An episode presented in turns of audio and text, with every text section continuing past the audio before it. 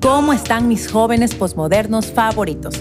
Bienvenidos a este espacio, Juventud Posmoderna, donde el miedo a desentrañar las verdades ocultas detrás del reggaetón no.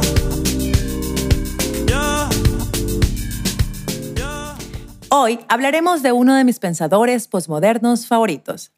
¿Adivinan quién? Ah, Bad Bunny, cantautor que ha incursionado en géneros como traplatino, reggaetón, rock, kizomba y hasta soul. Toda una joyita.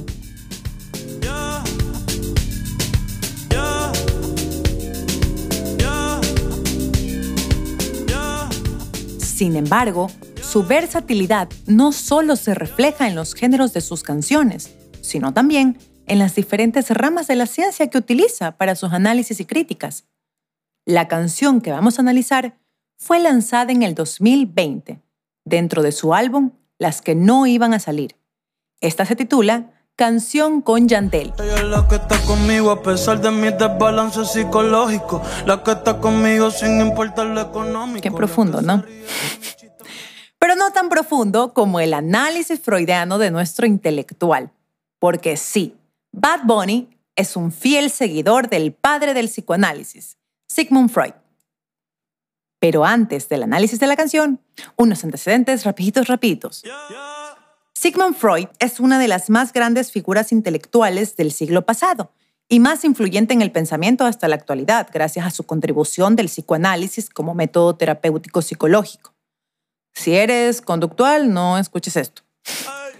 Este médico neurólogo de origen austriaco, además de su estudio sobre el inconsciente, otro de sus conceptos fundamentales es la sexualidad.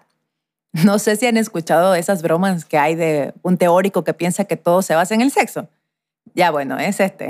Pero solo es chiste, verán, es chiste, no es, no es así, es chiste. El primer libro en el que se explaya sobre su estudio de las pulsaciones sexuales o líbido es en Tres ensayos sobre teoría sexual, publicado en 1905. La sexualidad para Freud no es una sola fuerza biológica que inicia en la pubertad como todos creemos. Al contrario, él delimita el desarrollo de la sexualidad en dos tiempos. El primero, que va desde el nacimiento hasta los 5 o 6 años. O sea que nosotros ya nacemos con deseos sexuales, solo que no nos acordamos, jejeje. De bebé ya quieres tocarte, eso dice Freud. Yo no.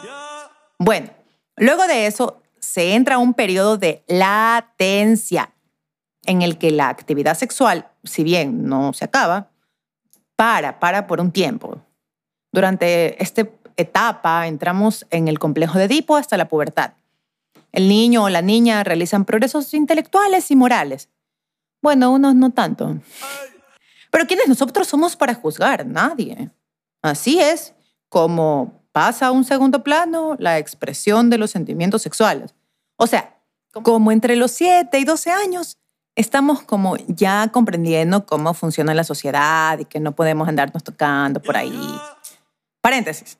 El famoso complejo de Edipo, que creo muchos han escuchado, pero a veces suele ser confundido, puede haber confusiones, bueno. Es básicamente que el niño desea a la mamá y que la niña desea al papá más o menos por allí. Bien, vendrá después un segundo tiempo de turbulencia que llegará con la pubertad, como les había dicho. Lo que llamamos normal en la sexualidad es en realidad el punto final de un largo camino. Ahora que ya entiende por dónde va la cosa, les quiero traer a alusión el libro El malestar en la cultura, publicado en 1930, del mismo autor. Aquí Freud indaga en el problema de la cultura desde un enfoque genético. Coloca la cultura y las pulsaciones sexuales como opuestos.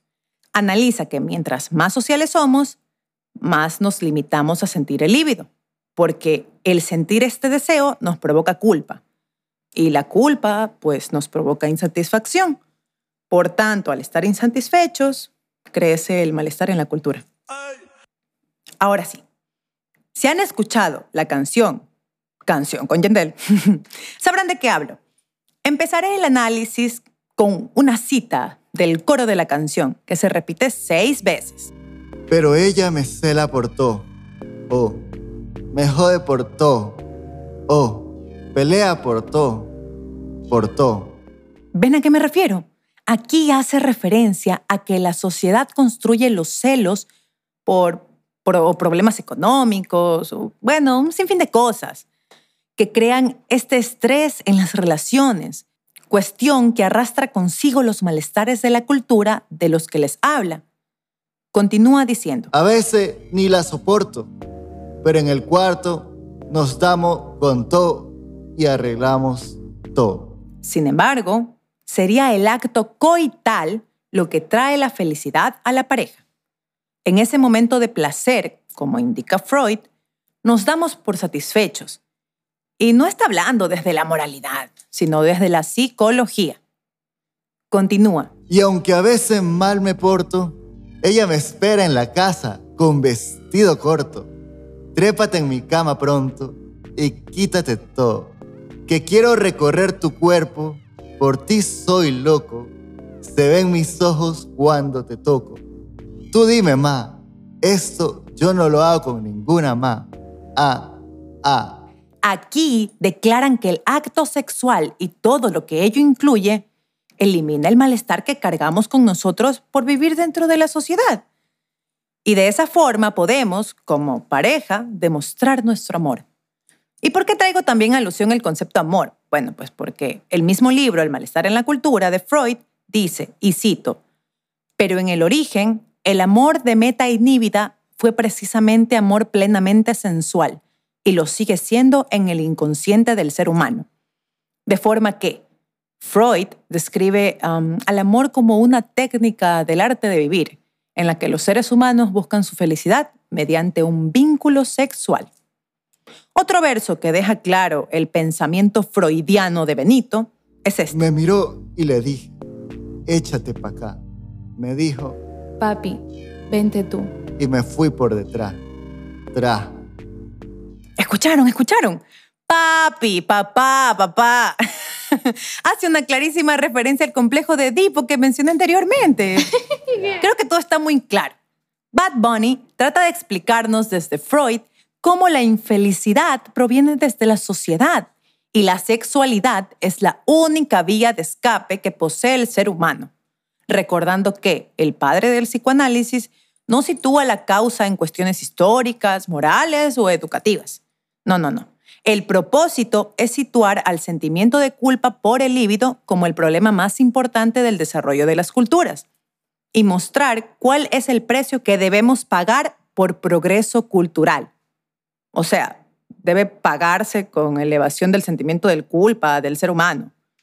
Cuestión que Bad Bunny nos explica de una manera más posmoderna, para que la juventud pueda adentrarse e interesarse en las teorías, metodologías e investigaciones de estos otros intelectuales, académicos y conocedores de diferentes ramas, como en este caso puntual, la teoría sexual de Sigmund Freud. Bien, eso es todo por ahora. No se olviden de seguirme en mis redes sociales. Me encuentran como swag-mt en Instagram y Twitter. Respondo preguntas y críticas. Vamos, que me gusta debatir.